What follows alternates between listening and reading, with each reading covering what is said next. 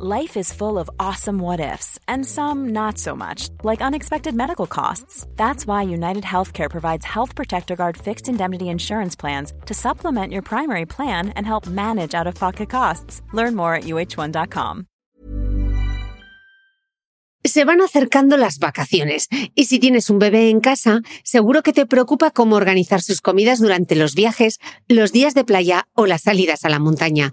Una opción cómoda y muy socorrida son los potitos de Nutriben, porque saben cuánto te preocupa dar a tu bebé tarritos nutritivos y con todas las garantías. Los potitos se preparan aquí en España con los mejores ingredientes, como frutas, verduras, carnes o pescados, y solo emplean aceite de oliva virgen extra. Esos ingredientes tal cual se trituran, cocinan y se envasan al vacío para su correcta conservación. Y ya sabes que igual de importantes son los ingredientes que lleva un alimento como los que no lleva. Los potitos de Nutriben son tarritos que no contienen sal, azúcares añadidos, almidón, colorantes, conservantes, gluten o aceite de palma. Recuerda que los únicos potitos son de Nutriben. Gracias a Nutriben y a su marca Potitos por apoyar los buenos contenidos en este podcast.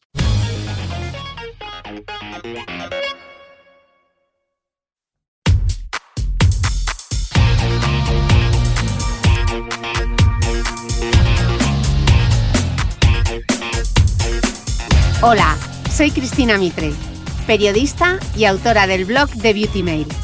Bienvenidos a mi podcast, donde todas las semanas charlaré con los mejores expertos de la cosmética, la nutrición, el fitness y el bienestar, para que te sientas bien y te veas mejor.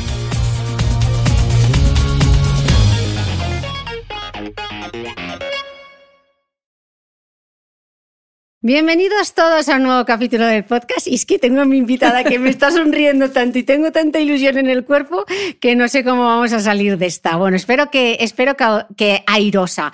Tengo aquí conmigo a, ¿A quién tengo aquí conmigo? Patri-psicóloga. el podcast más descargado hasta hoy ha sido el suyo, en el que hablamos de cómo vivir con serenidad. Cuando escuchéis este podcast seguro que ya rebasa las 100.000 escuchas. Y claro, Patri tenía que, volver. Para quien no la conozcáis, que yo creo que todos sabéis quién es Patri Psicóloga, os digo que ella es licenciada en psicología, colaboradora habitual en distintos medios como El País Semanal, Marca, para todos los dos de Televisión Española. Es una prolífica escritora, conferenciante, twittera, youtuber, instagramer, corredora. Y además es una potencial colaboradora de la Real Academia Española de la Lengua, tras haber acuñado nuevos términos como Tindel, para la famosa red social de citas y protectora para referirse a la crema solar. Y es que ahora además esta mujer triunfa en el teatro con la obra 10 formas de cargarte tu relación de pareja junto a la también psicóloga Silvia Congost. Bueno, Patri, bienvenida al podcast. De nuevo, reincidente, ¿cómo me gusta? Yo reincidente y encantada de estar de reincidente, porque fue una satisfacción personal verle el, feedback de la gente y decir, ver, escribir ahí en las historias como la gente decía, yo entro en bucle, me lo pongo y entro en bucle. Y yo decía, pero no puede ser, ¿no? Porque tú cuando compartes, eh, bueno, pues lo que tú conoces de la psicología, que tantas veces compartes, que ya has llegado a normalizar, no puedes pensar que a la gente le impacte tanto. Así que para mí fue un chute de energía tu, tu podcast que no te puedes ni imaginar. Sí, gente que se lo ha escuchado, ¿sabes? Como de vez en cuando me lo pongo, hasta cuatro veces. Y ya yo creo que vamos a hacer camisetas de me la suda. que es mítico. Me la suda. Me la suda, ya está. O sea, está. aquello que no controlo... Me la suda. Y mando callar, que eso también es buenísimo. A mis pensamientos. A mis pensamientos. Claro, cállate. Cállate. Es un rato, niño, déjame tranquila. Hoy no vamos a hablar de pensamientos, pero vamos a hablar de una cosa súper interesante, de esa obra de teatro que tenéis, las 10 formas de cargar de tu relación de pareja. Y yo la primera eh, pregunta que te quiero lanzar es, si es verdad esto de que los hombres son de Marte y las mujeres son de Venus, al final, ¿somos tan diferentes a la hora de relacionarnos? Bueno, no somos tan diferentes, pero sí existen diferencias biológicas eh, que si las conocemos, que eso lo explicamos en la obra de teatro, que si aprendemos a conocerlas, lo que van a hacer es mejorar nuestra empatía con la otra persona. Te pongo un ejemplo porque no, por no desvelar, pero cuando a una mujer tú le dices, es que, es que eres una histérica, ¿no? Pues resulta que es que las mujeres a partir de la edad adulta somos más, más vulnerables a la ansiedad que los hombres. Entonces, igual reaccionamos de una forma más tensa o nerviosa o emocional ante situaciones en las que ellos mantienen la calma y la etiqueta es, es que sois unas histéricas, pero si, si, entendemos que hay una base biológica para explicar esto, igual seríamos más comprensivos los unos con las otras, las otras con los unos. Y como esa, muchísimas otras diferencias que justifican el foco de atención, el por qué los hombres no encuentran las cosas y las mujeres tenemos ese foco más amplio, el por qué nuestra reacción a veces con el carácter, por qué estamos tristes, por qué lloramos, por qué pasamos a la alegría, que tiene una base hormonal, claro, y emocional detrás, eh, que, que hay muchos hombres que dicen, yo es que no te entiendo. Digo, no, no, si yo me entiendo ni yo misma. O sea, ¿cómo vas a entender tú cuando yo no sé ni explicarme en este momento? Pues existen bases biológicas que de conocerlas eh, nos ayudarían a, a, entendernos mejor. No tiene nada que ver con la igualdad de derechos, de oportunidades, con el respeto, nada. Simplemente es que hay diferencias, pues, pues que son biológicas y ya está. En, uno de tus libros y uno de mis favoritos que os recomiendo, en Si salieras a vivir, tú mm, hay un capítulo entero en el que hablas de las relaciones de pareja y hay una cosa que dices que me parece muy importante, que es no hay una única receta para que el amor esté sano toda la vida. Y hablas de que hay cinco abonos para que ese amor no se marchite. Y me gustaría que fuésemos desgranando cada uno de ellos, ¿no? El entendimiento, la pasión, la admiración, el respeto, la complicidad. Eh, tú dices que, eso, que no hay un modelo de pareja perfecto y que todo es posible con el respeto y el consentimiento mutuo, ¿no? Exacto. Mire, hay muchas veces que en la consulta te vienen parejas y te preguntan, oye, ¿esto que hacemos nosotros es normal?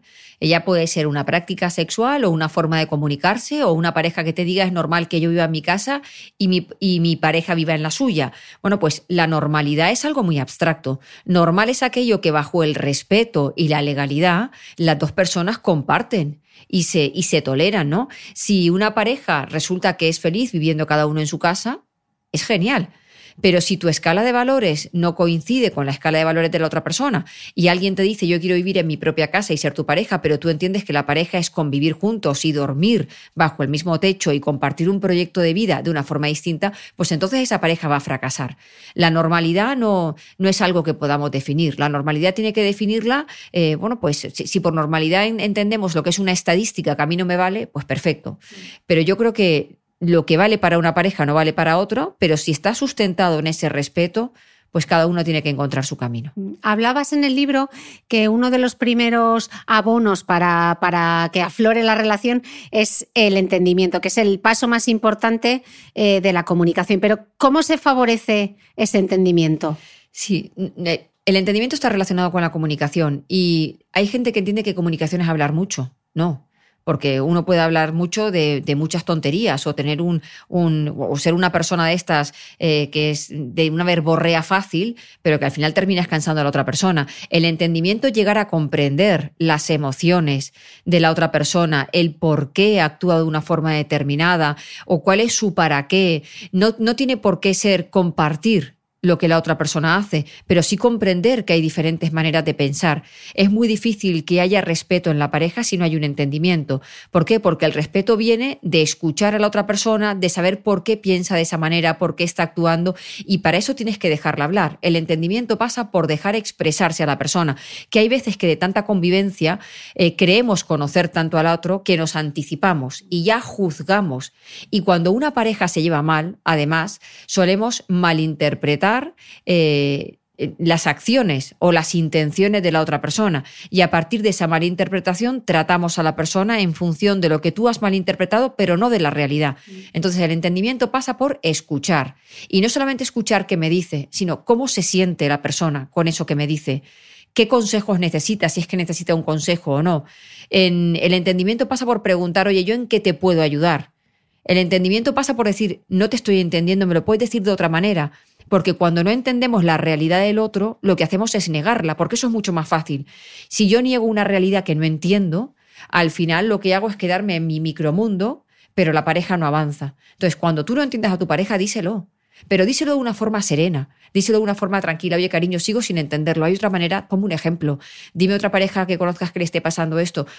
O sea, trata de interesarte. El entendimiento también pasa por interesarte de forma sincera y honesta por lo que la persona te está contando. Otra cosa que decías en otro de tus libros, en Estrena Optimismo, eh, la importancia de pedir, ¿no? Que tú dices, no siempre coincide lo que tú das con lo que el equipo necesita y que solemos dar en función de lo que creemos que es importante, de lo que nos gustaría que nos dieran a nosotros, pero no siempre coincide con las necesidades de los demás. Y dices, no esperes a que te adivinen el pensamiento. Exacto. ¿Cuántas veces pasa, no? Esto es otro punto que tocamos en las 10 maneras de cargarte tu relación de pareja. Jugar al jueguecito de adivina adivinanza es un gran error. Porque además esto suele ser bastante femenino. No vamos a generalizar, también le puedes pasar a los hombres, pero normalmente la mujer espera, o sea, interpreta, si tú llevas conviviendo conmigo tres años, cuatro, cinco, diez, debería saber lo que necesito en cada momento.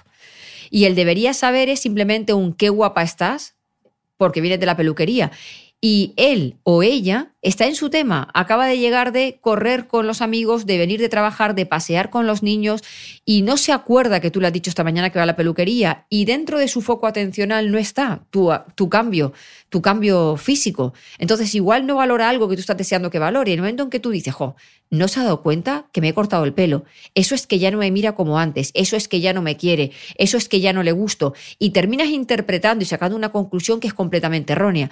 Qué fácil sería llegar y decir, cariño, vengo de la pelu, ¿te gusta? Y entonces la persona cambiaría su foco de atención, dejaría de pensar en el correo que no ha enviado y que le tiene preocupado, se fijaría en ti y diría, ostras, pues qué bien te sienta el corte de pelo. Pues cariño, está guapísima y se acabaría todo, nos, nos evitaríamos toda una rumiación que no lleva nada y por supuesto una discusión, porque el momento en que tú le dices, es que hay que ver que voy a la peluquería y ni siquiera te das cuenta de que me he cortado el pelo, y el otro le dice, pero es que estaba en, en mi tema, es que eres un egoísta, porque tú... Y empieza ahí una discusión tan absurda, tan absurda por un quítame esas pajas, oye, pregunta, pide, pide. Mm. Cuando no hay que pedir es con la corresponsabilidad. Por favor, señores, señores y señoras también, señores, tengan ustedes iniciativa. Iniciativa. Cuando tú pides en casa que te puedo ayudar, las liado. Ahí no podéis pedir. Ahí, iniciativa. Pero nosotros tampoco podemos exigir de, es que no lo has hecho, porque muchas veces también ocurre que toman la iniciativa y luego lo que reciben es una crítica también. Es que no lo has hecho bien, es que mira qué desastre, es que mira, ¿no? también tenemos que gestionar un poco. Ese es un gran error en la pareja, el que en lugar de estar pendientes de los pequeños cambios que da el otro, estemos siempre pendientes en qué tenemos todavía que criticar porque las cosas no se hacen al nivel de, de exigencia que tienes contigo misma. Que primero baja tu nivel de exigencia. Y al bajar tu nivel de exigencia, también vas a bajar el nivel de exigencia que tienes con los demás.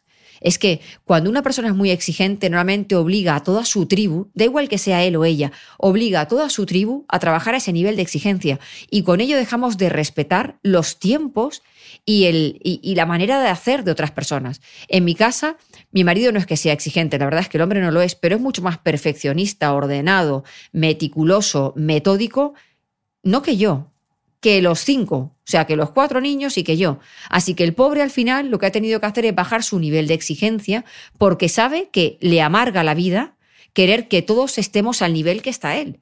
Él es muy detallista y los demás no lo somos. O sea, hay que poner una lavadora y se nos olvida. Igual me tiene que decir, cariño, has puesto la lavadora, ah, pues ahora voy pero él cree que tiene que salir de nosotros y de nosotros no sale. Mm.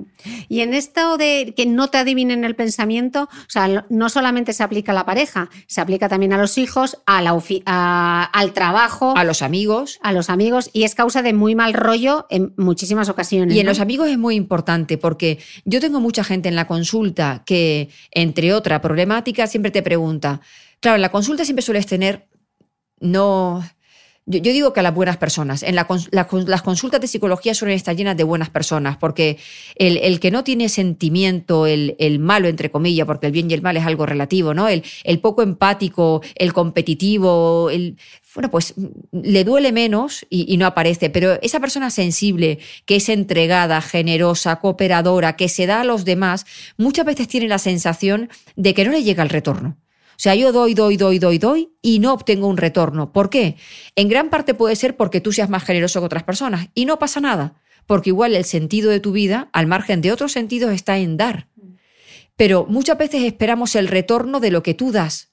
Entonces tú imagínate que tú eres una persona muy detallista y que cada vez que te vas de vacaciones traes un detalle a alguien o a tus amigos y que tus amigos cuando se van de vacaciones no tienen ese detalle porque se les olvida. Pero resulta que tus amigos, cuando tú estás agobiado, te dicen, ¿por qué no te vas con tu pareja que te cuida a los niños?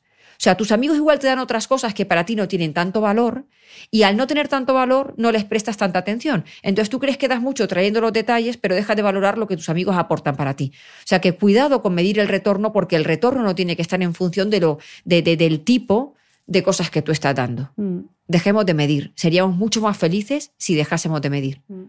Eh, decíamos que el primer abono de las relaciones es el entendimiento y el segundo abono es la pasión, ¿no? Sí. Pero qué mal cuando la rutina apaga la llama, Patri. ¿Cómo se enciende? Uf, pues mira, si dejamos que se apague de tal manera, eh, si, dejamos que se apague del todo, es difícil de encender, sinceramente. Eh, yo he visto parejas que se llevan mal en, en la comunicación, que no comparten una escala de valores, que no tienen claro su proyecto de vida, pero que tienen pasión y que sexualmente son superactivos y están juntos. Y tengo parejas que se llevan bien en la comunicación, comparten un proyecto de vida, se entienden, se quieren, pero que no funcionan sexualmente hablando y terminan por romperse. Entonces, el sexo es importantísimo dentro de la pareja y aquí no entran las parejas que se declaran asexuales. Las parejas sexualmente activas tienen que cuidar la relación sexual y cuando trata uno de cuidar su relación sexual normalmente se ha deteriorado tanto que a veces ya no sabemos ni por dónde cogerla. Entonces, más que cómo avivar la llama, yo creo que lo que tenemos que hacer es regar cada día o por lo menos señores, señoras, una vez a la semana, reguemos para que eso no se apague. Para regar hace falta tener tiempo, tiempo de calidad. Un aquí te pillo, aquí te mato en la cocina es maravilloso, pero no siempre tenemos la oportunidad. Pero tenemos que tener tiempo, tiempo para las caricias, tiempo para cuidar los juegos preliminares, porque el sexo de la mujer a veces es muy cognitivo. Eh, tiempo para la higiene, porque hay gente... ahí quería bajar en, Los en los detalles. Claro, o sea, eh, yo he oído decir a algún hombre, es que yo no le pongo a mi mujer. No, no, lo que no le pone es que empieces a tocarla si no has pasado por el baño te has lavado los dientes y te has lavado las manos. Parece de, primaria de sexualidad, pero es que a, algunos se les olvida. Y tú con esas manos vas a tocar partes íntimas que vas a hacer sentir incómoda a la persona porque está pensando que está sucio, porque esto lo he oído, sucio, sucio de suciedad.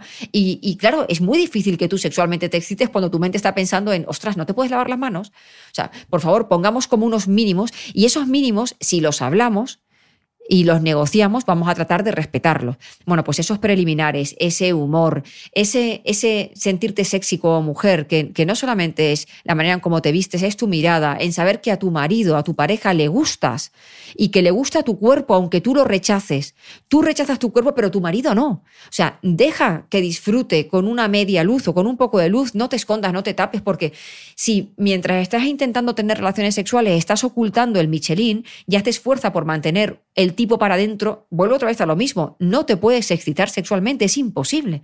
Que tú te concentres en relajarte, porque el sexo necesita relajación, mientras tú estás tratando de tapar el Michelin. O sea, hay como muchos detalles ahí que tenemos que cuidar. El tiempo, la higiene, el desinhibirte un poco, el abrirte. Oye, igual no podemos mantener el mismo tipo de relación sexual toda la vida. Igual tenemos que te coger alguna película erótica no estoy hablando de pornografía, película erótica, alguna mm, revista, alguna historia, eh, alguna fantasía, compartirla, o sea, jugar con tu pareja, ¿no? Jugar dentro del respeto y dentro de lo que las dos personas acepten, por supuesto. Cuchichearnos cosas en la oreja que los dos aceptemos. Yo siempre digo en la obra de teatro que si a ti te encanta eh, cantar la traviata, pero tu pareja odia la ópera, pues ya no tenemos el mismo código que decirnos en el oído, ¿no? O sea, abrirnos un poco y, bueno, pues, y, entender que cuando uno tiene hijos, la pareja es importante. Si tú cuando tienes hijos, toda la atención está en tus hijos y descuidas la pareja, y tú te descuidas físicamente y empiezas a ponerte esa braga faja. Que, la ropa vieja para andar por la casa. La ropa vieja es una cosa que detesto. Por, favor. La ropa vieja para andar por casa. Claro, es que. La camiseta de publicidad. Exacto. Tiremos todas esas camisetas, donemos. Totalmente, totalmente. Y la gente dice, pero esto es una frivolidad. No, no es una frivolidad. No es una frivolidad. Porque cuando tú dejas de cuidarte, dejas de respetarte y dejas de, de transmitir al otro que, que crees en ti, que confías en ti, que te quieres, que te cuidas. O sea, tú tienes que cuidarte para ti, por supuesto, pero también para tu pareja.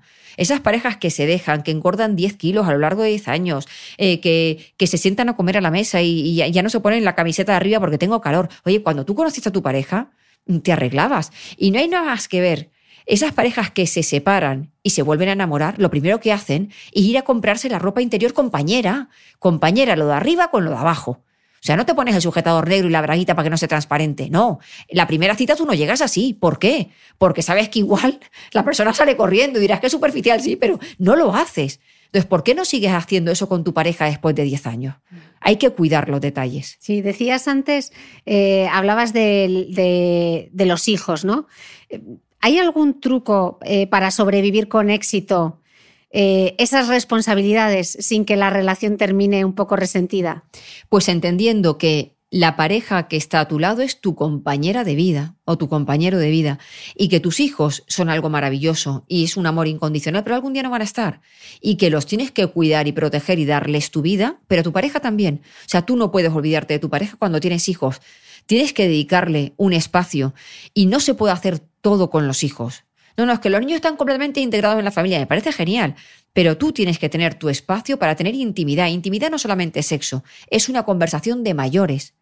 Es que igual tienes que dedicar a la semana, hay familias que les encanta cenar todos juntos, pero igual hay dos días en que uno tiene que sentarse con su pareja y su platito de jamón y su copita de vino y tener charlas de mayores en el que los niños no estén opinando, en el que podamos contarnos cosas íntimas, en el que podamos compartir una conversación profunda, en el que podamos reírnos, en el que podamos recordar cosas que nos enamoraron, momentos bonitos porque todos esos recuerdos y todas esas conversaciones y ese salir una vez a la semana, sí, ya sé que a los, a los padres que salen una vez a la semana la salida le cuesta más cara porque tienen que tener una canguro, pero oye, es que eso va a mantener también la pareja y tienes que tener tus escapadas. Yo a mis niños no los dejo con nadie, pues te estás equivocando, porque los abuelos están deseando tenerlos algún fin de semana, o algún tío, o algún primo, o, o alguna amiga, y la salida o escapada con tu pareja es que va a reavivar el romanticismo, la pasión, la intimidad y momentos que no se pueden vivir con los niños. No nos engañemos, no se puede vivir lo mismo que vives en pareja a solas cuando estás con niños. Y cada persona de, la familia tiene que tener su momento especial. Habíamos dicho entendimiento, pasión. y ahora viene la admiración, lo que te enamora, ¿no? ¿Cuántas veces les decimos lo que, nos enamora de ellos en comparación la de veces que les decimos lo mal que hacen las cosas, ¿no? Si lo pensásemos, si hiciésemos una lista, yo creo que quizá muchas, muchos nos sorprenderíamos. Un ingrediente para mantener eh, eh, la pareja es admirar a la persona que tienes ahí. Y muchas veces en consulta, en terapia de pareja, cuando tú le preguntas a la persona, eh, ¿qué querrías cambiar de tu pareja? pues desde las tonterías que cambie el rollo de papel del váter cuando lo utiliza, que colabore más en la tarea, que, que no haga de poli bueno, que siempre está jugando con los niños, pero luego no es capaz de lo saben perfectamente todo lo que quieren cambiar y cuando le preguntas, ¿y qué admiras? Ah, pues no sé. O sea, la gente ha dejado de conocer lo que admira porque tampoco dedica tiempo a pensar, oye, qué maravilloso es mi pareja, que es un hombre generoso, eh, que, que, colabora en casa a la par que lo hago yo, que se responsabiliza de su paternidad, que me gusta como viste, que me siento a comer con él y compartimos una misma cultura gastronómica, que le gusta viajar a los mismos sitios que yo, que me da besos, que, que me acaricia cuando estoy en el sillón. Esas cosas pasan, se normalizan, crees que ya forman parte de tu rutina, dejas de valorarla y desaparecen.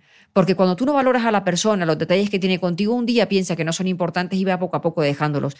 Entonces, para seguir admirando a la persona, primero tenemos que recordar qué, qué, nos gusta a esta persona y se lo tenemos que decir. Porque tú, cuando la gente dice, no, pero, pero si ya lo sabe, ya sabe que la quiero. Sí, pero se lo tienes que decir. Es cierto que hechos son amores, pero que alguien te diga te quiero, te adoro, es que me gusta la vida contigo, es que eso es muy bonito. Eso no podemos dejar de hacerlo.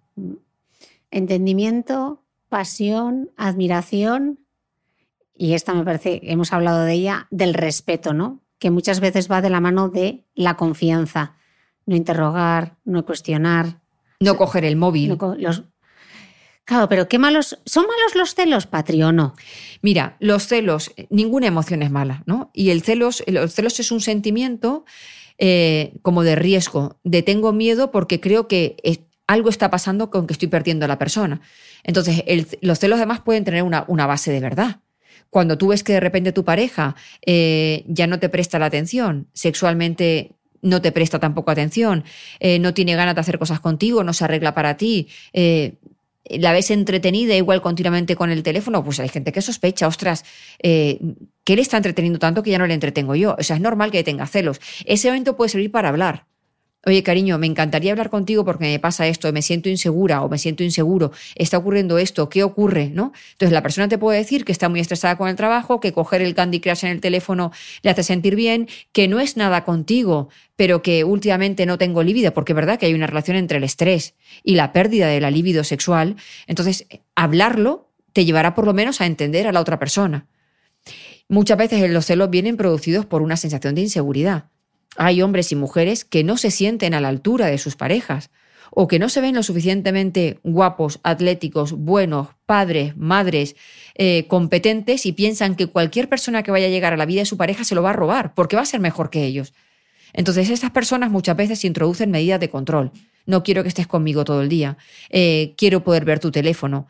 Y, hacen que, su, que, se pierda la confianza en la pareja. Mira qué bonita la confianza en la pareja, porque cuando no hay confianza en la pareja, lo has perdido casi todo, porque estás todo el día en un, momento de estrés.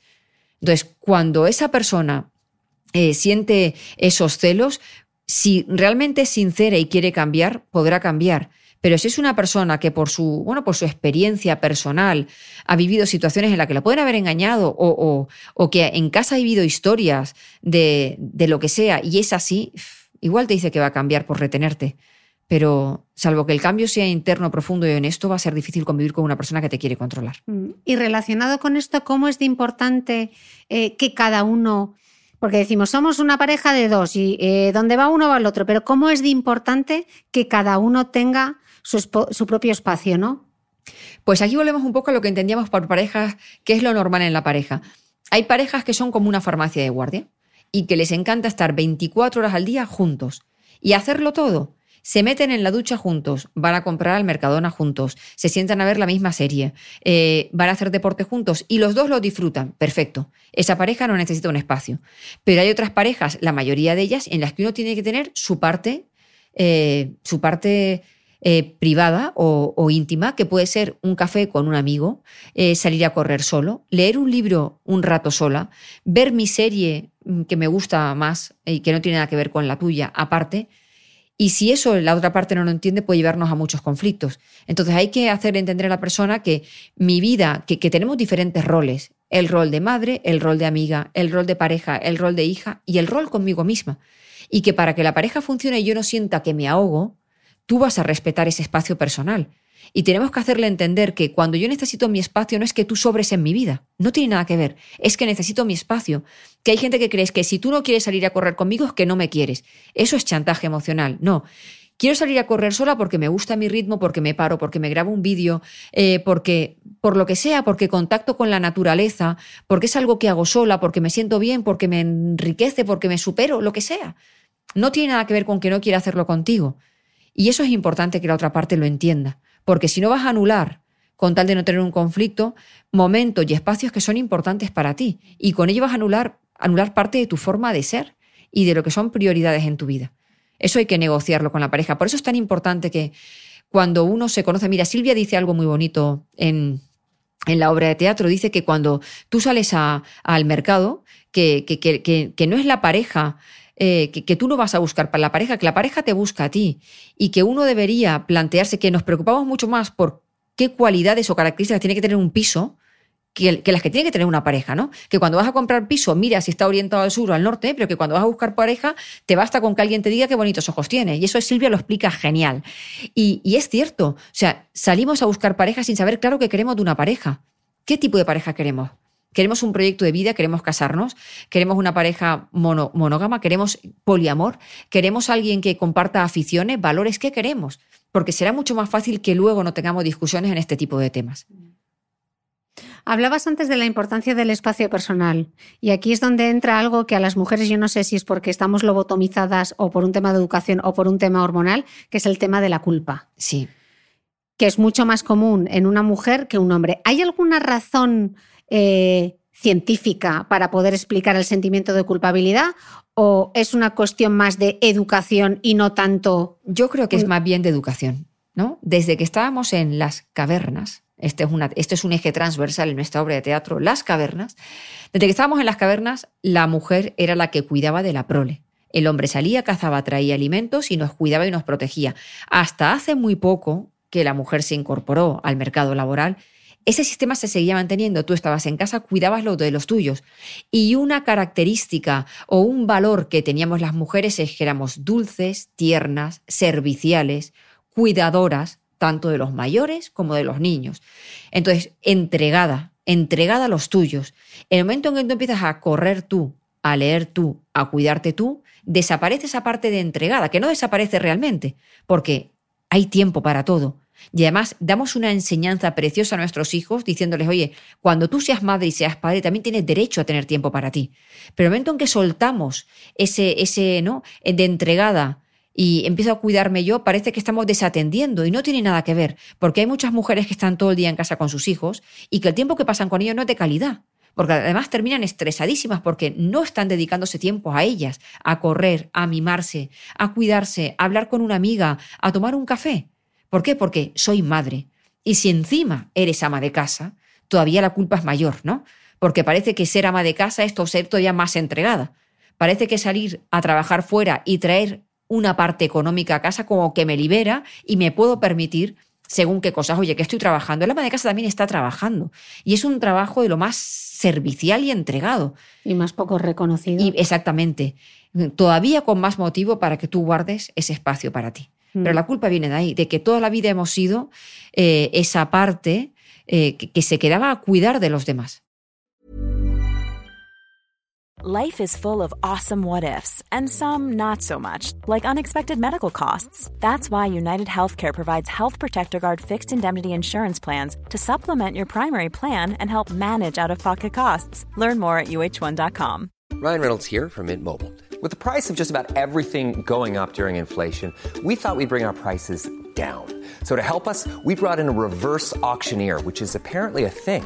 Mint Mobile unlimited premium wireless. Ready to get 30, 30, bit to get 30, bit to get 20, 20, 20, bit to get 20, 20, bit to get 15, 15, 15, 15 just 15 bucks a month. So, Give it a try at mintmobile.com/switch. slash $45 up front for 3 months plus taxes and fees. Promo rate for new customers for limited time. Unlimited more than 40 gigabytes per month slows. Full terms at mintmobile.com. ¿Sabías que los bebés son capaces de autorregularse y comer lo que necesitan? Hasta el primer año, la leche ha de ser su alimento principal, bien sea lactancia materna o artificial, y poco a poco podrán ir probando diferentes texturas y alimentos. Ahora, con buena temperatura, a todos nos gusta salir más de casa, y en verano pasamos mucho tiempo fuera, en la playa, la montaña o recorriendo el mundo. Si tienes un bebé que ya ha empezado con la alimentación complementaria, para esos momentos puedes contar con los diferentes tarritos que ofrece Potitos. Hay recetas para bebés desde 4 y 6 meses y solo llevan ingredientes como frutas, verduras, carnes o pescados que se trituran y se envasan tal cual. Los potitos de Nutriben son tarritos seguros, fáciles de conservar y transportar, ya que no necesitan refrigeración, tan solo mantenerse en un lugar fresco. Se calientan en microondas o al baño María, sin conservantes ni azúcares añadidos. Gracias a Nutriben y a su marca Potitos por ser nuestro mecenas del mes.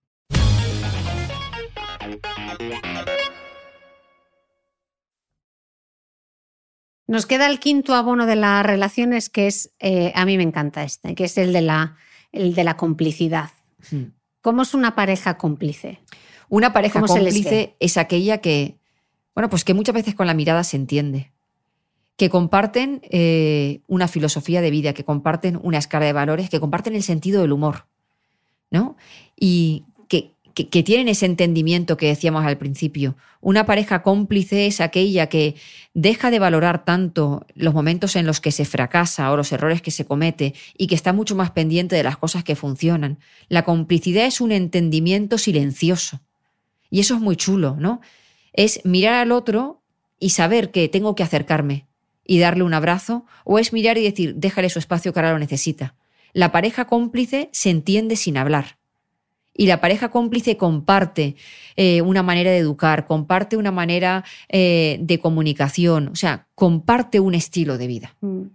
Y tú das algunas ideas en el libro eh, para tener esa mayor complicidad, ¿no? Eh, como buscar actividades lúdicas o no pensar mal, el sexo divertido. Me gustaría que dieses algunas pinceladas de qué nos ayuda a ser cómplices de nuevo o, a mantenernos cómplices con nuestra pareja, porque al final eh, el día a día nos come, las responsabilidades nos comen. Mira, para mí lo más importante para volver a recuperar la complicidad es volver a disfrutar juntos. Y para volver a disfrutar, o sea, que tú te rías con tu pareja, tienes que buscar actividades lúdicas que puedas compartir. Desde empezar una afición juntos, vamos a ir, vamos a empezar a bailar, vamos a quedar cada noche, bueno, cada noche, perdón, una vez a la semana o dos veces al mes para salir a cenar solos y luego irnos a, tomar una copa y volver a la una de la mañana, que tampoco es tanto, ¿no? O sea, tener momentos lúdicos. ¿Por qué? Porque cuando tú estás en un ambiente lúdico, divertido, estás en un ambiente relajado. Y cuando estás en un ambiente relajado, no tiendes a malinterpretar, ni a ser quisquilloso, ni a tener esos reproches que son la tumba del amor, ¿no? Entonces, creemos situaciones en las que podamos disfrutar con la pareja. Y en ese disfrutar, que puede ser una caminata un sábado por la mañana, ¿no? Vamos a, vamos a ver, ¿qué hace una pareja cómplice? Caminan juntos, van a bailar juntos, salen a cenar solos, se dan la mano, salen a cenar solos, sin necesitar a nadie más que les entretenga, ¿no? Entonces, copiemos lo que están haciendo otras parejas o inventemos nuestra forma de volver a disfrutar. Porque muchas veces lo que nos lleva a perder la complicidad es meternos en esa rutina en el que somos totalmente autómatas, nos levantamos, desayunamos, llevamos a los niños al cole, vamos a trabajar, vamos al gimnasio, volvemos corriendo, hacemos corriendo la cena, nos duchamos, vemos el desayuno y nos metemos en la cama. Y todos los días igual. Claro, así es difícil que llegue un momento en el que hagamos cosas distintas que nos saquen de la rutina. Y la complicidad requiere de un poco de curiosidad, de un poquito de pasión, de un poco de, de, algo lúdico, de disfrutar. Mm. Decías en el libro, además, eh, que todas las parejas tienen algo en común y es que existen para disfrutarse y que cuando comienzas a plantearte si le quieres o no, si te vale la pena o no, si disfrutas o no, entonces es el momento de introducir algún cambio. Y si no tienes solución, pues... ¿qué, ejemplos antes de llegar a si no tienes solución? Si estamos en un momento así, en que te estás planteando si le quieres o no, eh, y le quieres dar una oportunidad, ¿qué cambios se pueden introducir, Patri, antes de tirar la toalla? Yo creo que primero sentarte con la persona de manera honesta y decir cómo te estás sintiendo y qué necesitas de la otra persona. Porque cuando tú piensas le quiero o no, igual es que piensas, jo, es que me aburro muchísimo por las noches con él o con ella. ¿Qué necesito? Pues un poco de diversión. Y me tengo que sentar con la persona y no tengo que lanzarle un reproche. Es que tú por las noches eres un muermo. No. Oye, cariño, por las noches nos pasan esto. Me encantaría eh, poder hacer algo más divertido. Me encantaría. O sea, propon soluciones. Primero vamos a detectar cuál es el problema y entre los dos vamos a proponer soluciones. Y vamos a darnos un tiempo y vamos a intentarlo. Vamos a darnos un tiempo juntos y vamos a intentar introducir cambios.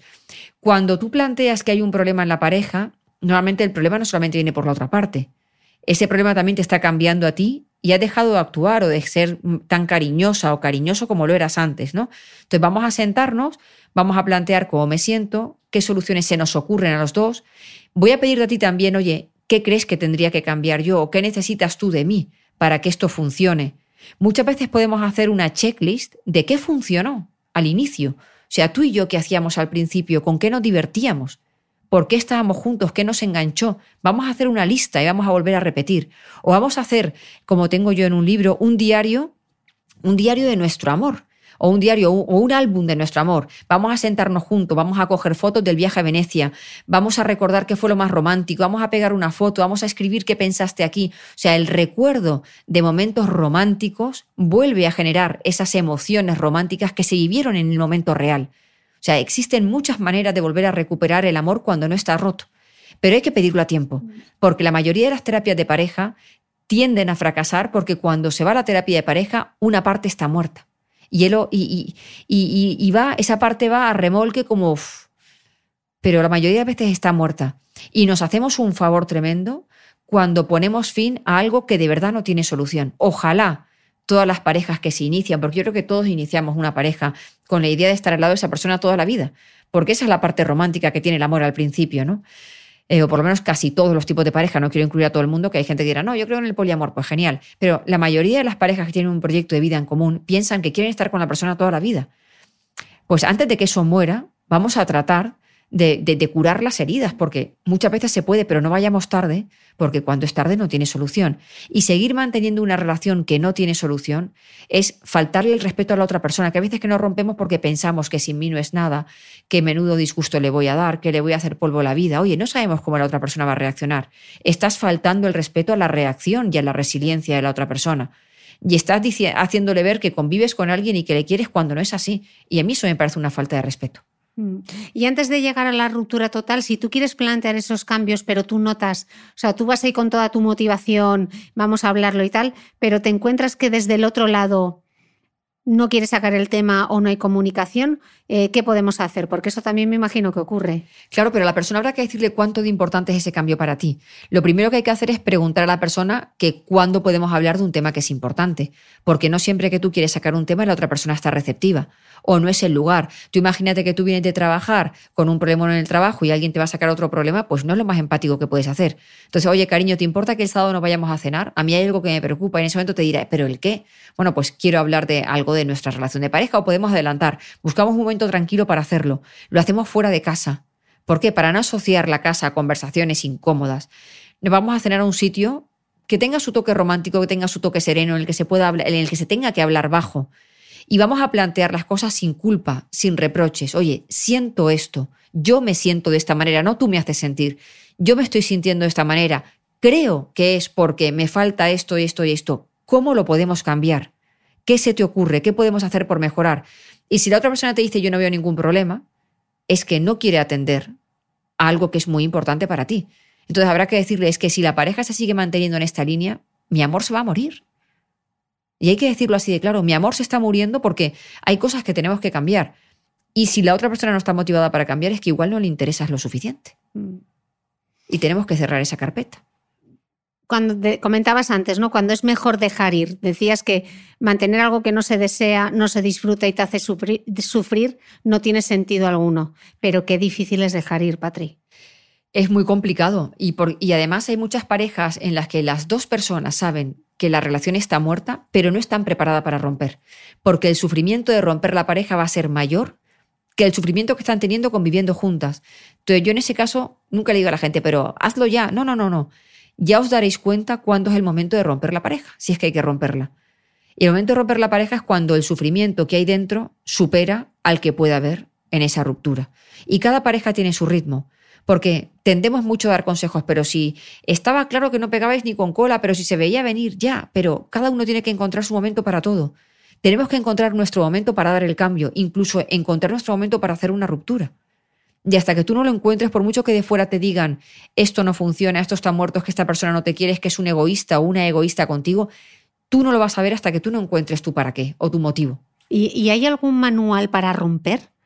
No, no hay un manual para romper, pero una vez que uno rompe, sí que es aconsejable. Eh, bueno, claro, va a depender un poco del tipo de relación que tenemos, si seis hijos o no. Pero una vez que uno rompe, vamos a dejar de mandar mensajes, vamos a dejar de eh, querer ser amigos cuando al principio no se puede, porque querer ser amigo de alguien a quien has dejado es hacerle daño, porque la persona siempre va a estar con la expectativa de ella se dará cuenta que ha perdido lo mejor de su vida. Y no es así. Entonces la otra persona no puede empezar su duelo. Así que vamos a dejar a la otra persona de verdad vamos a decirle que, vamos a ser elegantes y a decirle que la relación con esa persona ha sido maravillosa, pero que ha durado hasta aquí, que le deseas lo mejor y que esperas en un futuro, igual, si es posible, poder tener una amistad. Y vamos a tratar de, ayudar, por ejemplo, no, no, manteniendo contacto, ¿no?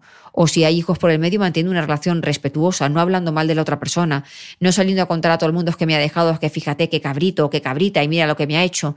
Eso no va a ayudar a que tú manejes tu pena vas a manejar la pena cuando te comportas de forma elegante con la otra persona, aunque te hayan fallado. En esta vida tenemos que asumir que muchas veces tenemos que perder. Aunque tú hayas sido una persona maravillosa con tu pareja, aún así puede ser que pierdas. O sea, que uno sea maravilloso, que sea buena persona, no, no, no obliga al otro a estar contigo si no te quiere. Y hay que vivir cuando se rompe una pareja, eh, hay que pasar por un luto. ¿Existe el luto por un en luto no, pero el duelo sí. O sea, duelo sí porque hay la pérdida de una persona querida. Entonces tú te vas a pensar que vas a empezar a plantearte cuándo, eh, por qué no me di cuenta en su momento, que es cuando esto digo, oye, escucha a tu pareja cuando te pide algo. Bueno, pues ese es el momento. ¿Por qué no me di cuenta? ¿Por qué no hice un cambio? No entiendo cómo va a ser mi vida sin esta persona, es que no me lo imagino, te sientes solo, te sientes desubicado. Y todo eso lo tenemos que aceptar, vamos a vivir emociones que son incómodas, pero también hay formas de empezar a afrontarlo, como contactar con amigos que hace tiempo que no vemos, apoyarte en los amigos, hablar si te apetece hablar, pero no convertirlo en un monotema, empezar a practicar alguna afición nueva con el que contactes con otro grupo de gente que no tiene nada que ver con tu relación anterior. O sea, sí que hay maneras de, de trabajar esa, esa soledad. Y entonces llega el amor y el sexo en los tiempos de Tinder. vamos a explicar un poco, vamos a explicar un poco esto del Tinder. Sí, sí, eh, sí, porque fue, muy, bueno. gracioso. Cuenta, Sí. cuenta el Tinder, anda. Pues el Tinder, pues alguien me escribió un, un, un mensaje directo y me dijo, oye Patri, me extraña mucho, o sea, ya el pobre puso ahí un parche, ¿no? Me dijo, me extraña mucho, pero en Mallorca hay alguien que tiene un Tinder, Tinder tuyo, ¿no?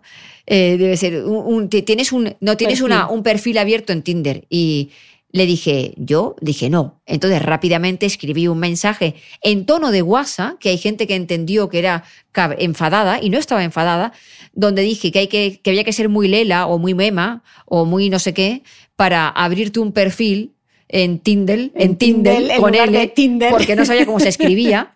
Me confundo con el Kindle, creo yo, yo que sé, pues menos mal que no puse el Kindle.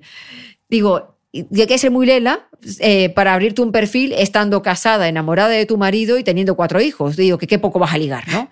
Y hay alguien que me, mucha gente, bueno, muchos, algunos me contestaron, eh, deberías predicar con tu manera serena de entender la vida, porque qué poco autocontrol. Y yo pensé, digo, la gente no ve el sentido del humor. Ostras, yo que tengo tanto sentido del humor, la gente enseguida salta. Pero no, la- hubo ahí un montón de mensajes riéndose, apoyándose. Estaba Eh, claro que no tenías ni idea de que era el Tinder. Ni idea. Hombre, había oído hablar de la red social, pero no sabía cómo se escribía, la verdad, no tenía ni idea. Entonces, si, si ya es complicado entendernos, tener complicidad, respeto, pasión en la vida real, entonces de repente llega el mundo virtual y ya es el triple salto mortal con doble tirabuzón. ¿Cómo influyen las nuevas tecnologías eh, a la hora de relacionarnos, primero, y luego a la hora de encontrar una nueva pareja? Pues va a depender un poco de lo que cada uno busque. Yo, yo creo que, esa, que, es- que esas eh, páginas, ¿no? Páginas web como puede ser Meeting o, o- o Ti- Tin- Tinder Que no confundamos con Con Kindle, o con Tinder, Kinder Bueno. o con Tinder Bueno, con Tinder, eh, son, son una plaza. Es una plaza virtual en la que tú sales a pasear. Entonces creo que es una oportunidad muy buena para mucha gente que, bueno, pues con 30, 30 y tantos años no se siente identificado con una pandilla o sus parejas, han- sus, perdón, sus parejas, sus amigos han empezado a tener parejas que salen en pareja, que tienen hijos y que tienen otro rollo y que no tienen sitio donde conocer gente, que los hay, que hay grupos de deporte, que hay excursiones, que hay temas culturales, que hay sitios donde conocer gente. Pero esos lugares sí que es verdad que facilitan el contacto muy rápido. Para mí ahí tenemos que tener muy claro el perfil, qué queremos, qué queremos y qué buscamos. Y en cuanto te encaje alguien, tienes que quedar en persona, en un lugar público a las 4 de la tarde, con la luz del día. ¿Vale? Ojito. Yo ahí soy un poco cagona, ¿qué quieres que te diga? ¿no? Entonces no vayamos de confiadas. Si tú ves que encajas con alguien, porque es una forma de conectar, ¿no? Y de conocerse, queda con esa persona y date una oportunidad. O sea, no tengas miedo, ¿no? Es que ahí solo van los que estamos solos. Pues claro, todos los que estamos solos que no tenemos otra forma de conocer gente y no pasa nada, deja de hacer juicios de valor. Es una manera, yo creo que es una manera de conocer gente muy chula. Mm. Y pero que aún así no tenemos que excluir todas las otras maneras tradicionales que tenemos de conocer gente, que es el networking, pero en lugar de networking es net, eh, net Loving. Net loving.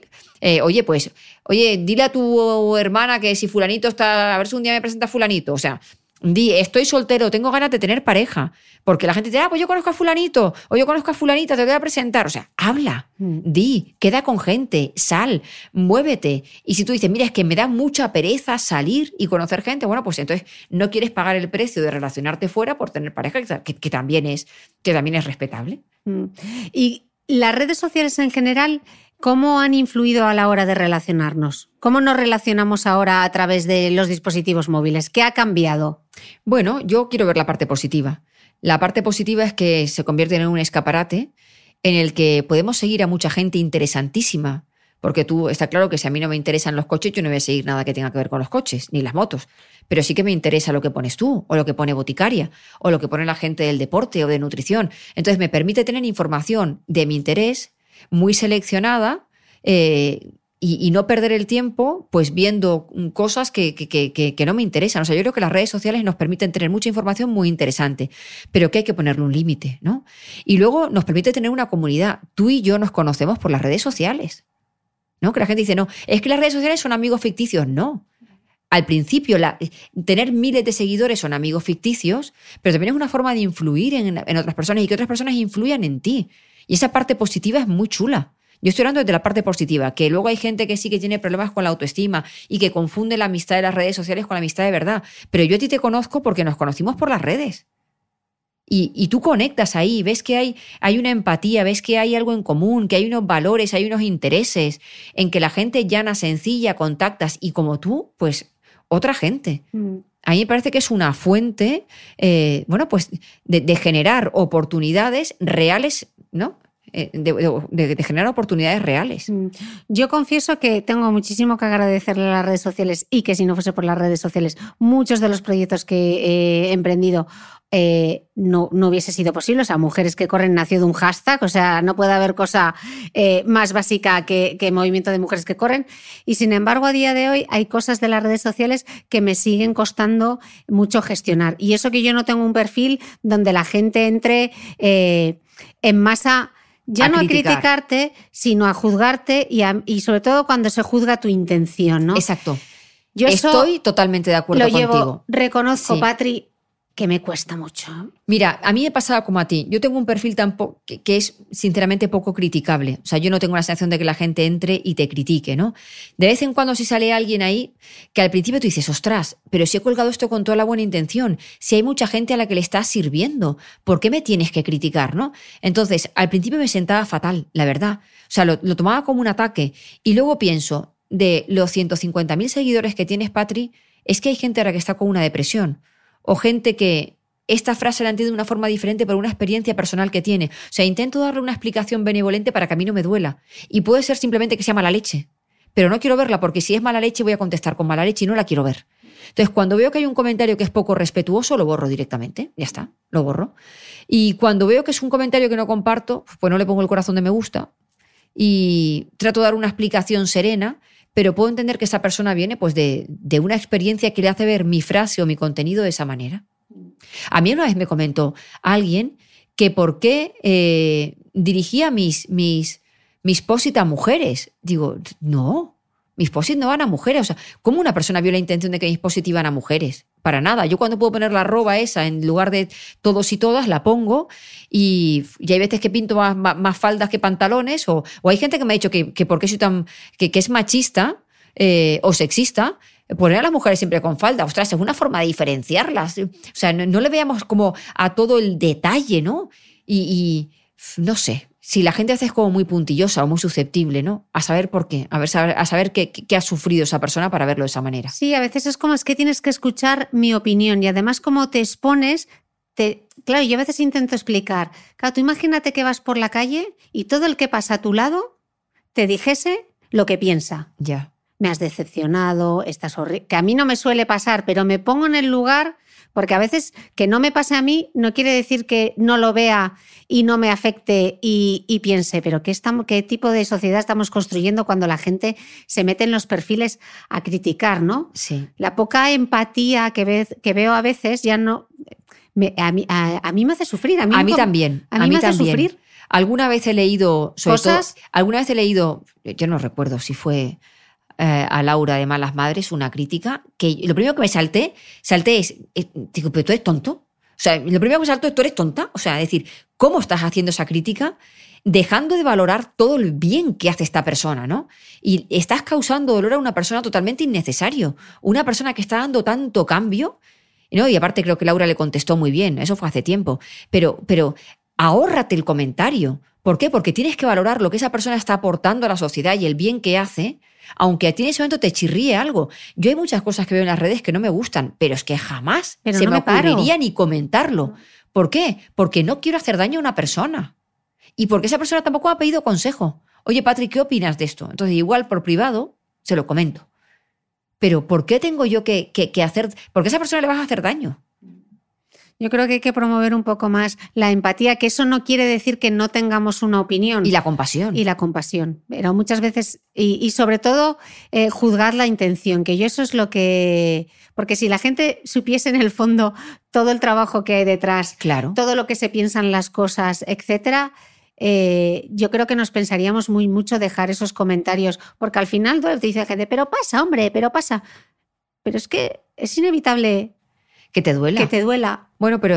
Y, y que nos siga doliendo, Mm. ¿no? Porque seguiremos siendo humanas. Te- Quiere decir que te importa, ¿no? que te- eh, sí, que, y que te importa. Mira, eso que, que tanto se vende en las redes sociales de que yo mime conmigo y que no te importa la opinión de los demás porque tú. No, no, no, no, no. Pertenecemos a la tribu. La opinión de los demás es importante.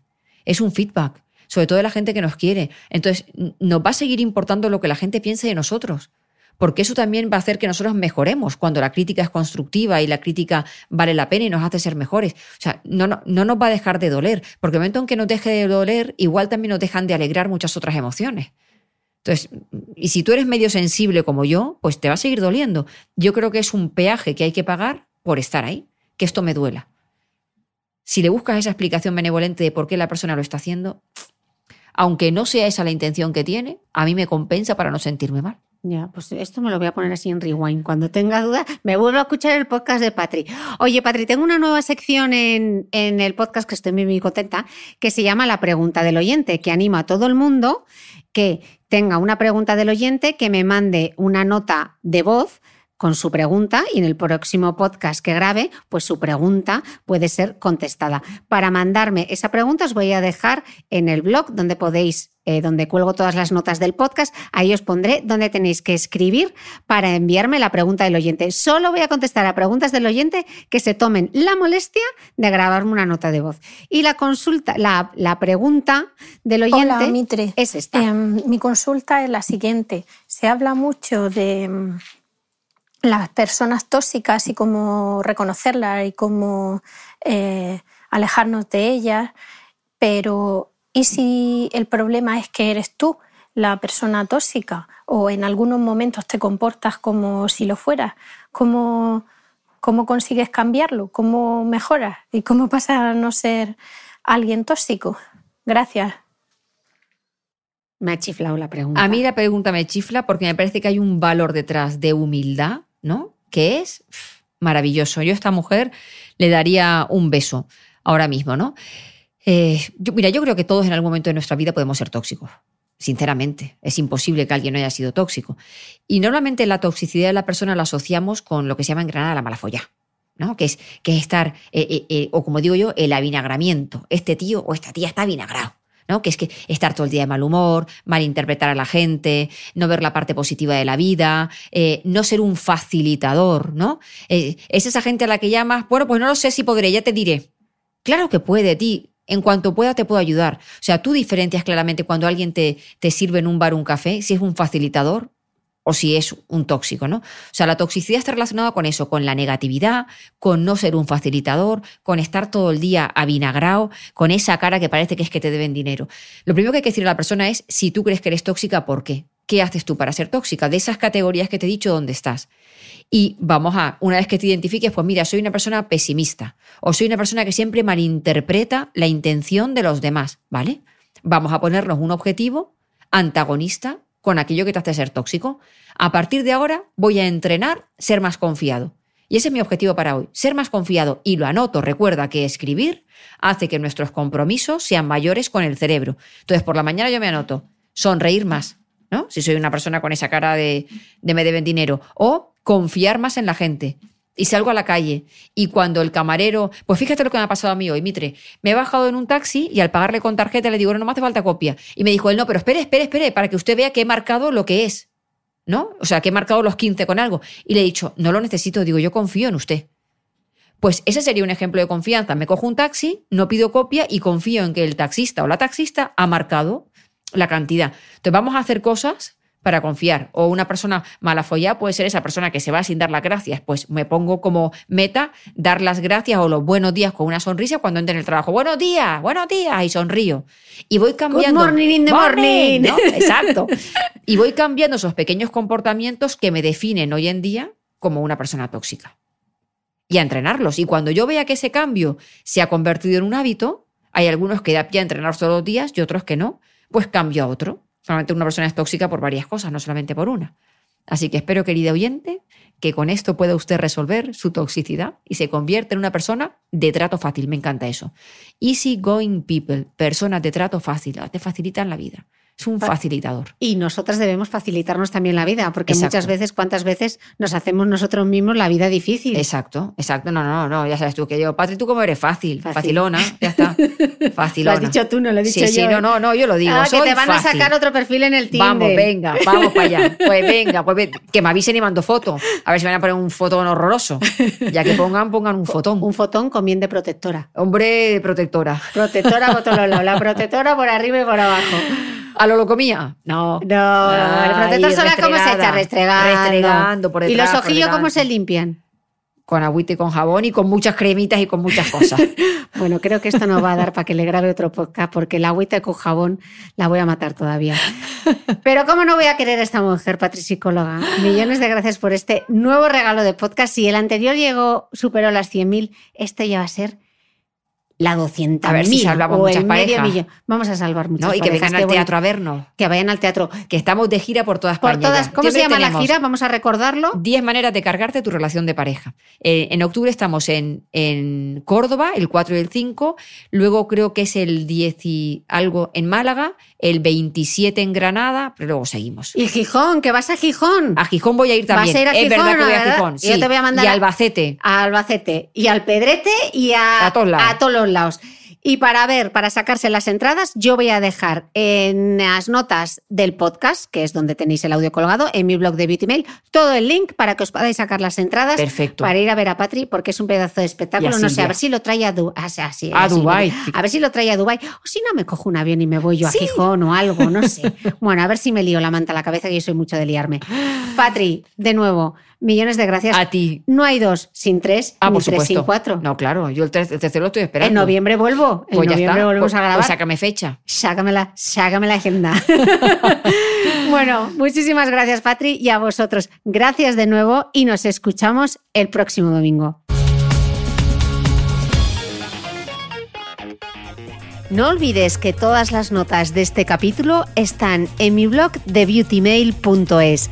Además, si no quieres perderte ningún capítulo del podcast de Cristina Mitre, suscríbete a thebeautymail.es y a cualquiera de las aplicaciones en las que puedes escuchar mi podcast, como Spreaker, Apple Podcast, Spotify, Evox y YouTube. Solo tienes que buscar el podcast de Cristina Mitre y darle a suscribir. Y un último favor, si entras en iTunes y me dejas un comentario y además me regalas unas estrellas, ayudas a que este podcast tenga cada vez más visibilidad y pueda seguir creciendo. Te espero el próximo domingo con una nueva entrega del podcast de Cristina Mitre.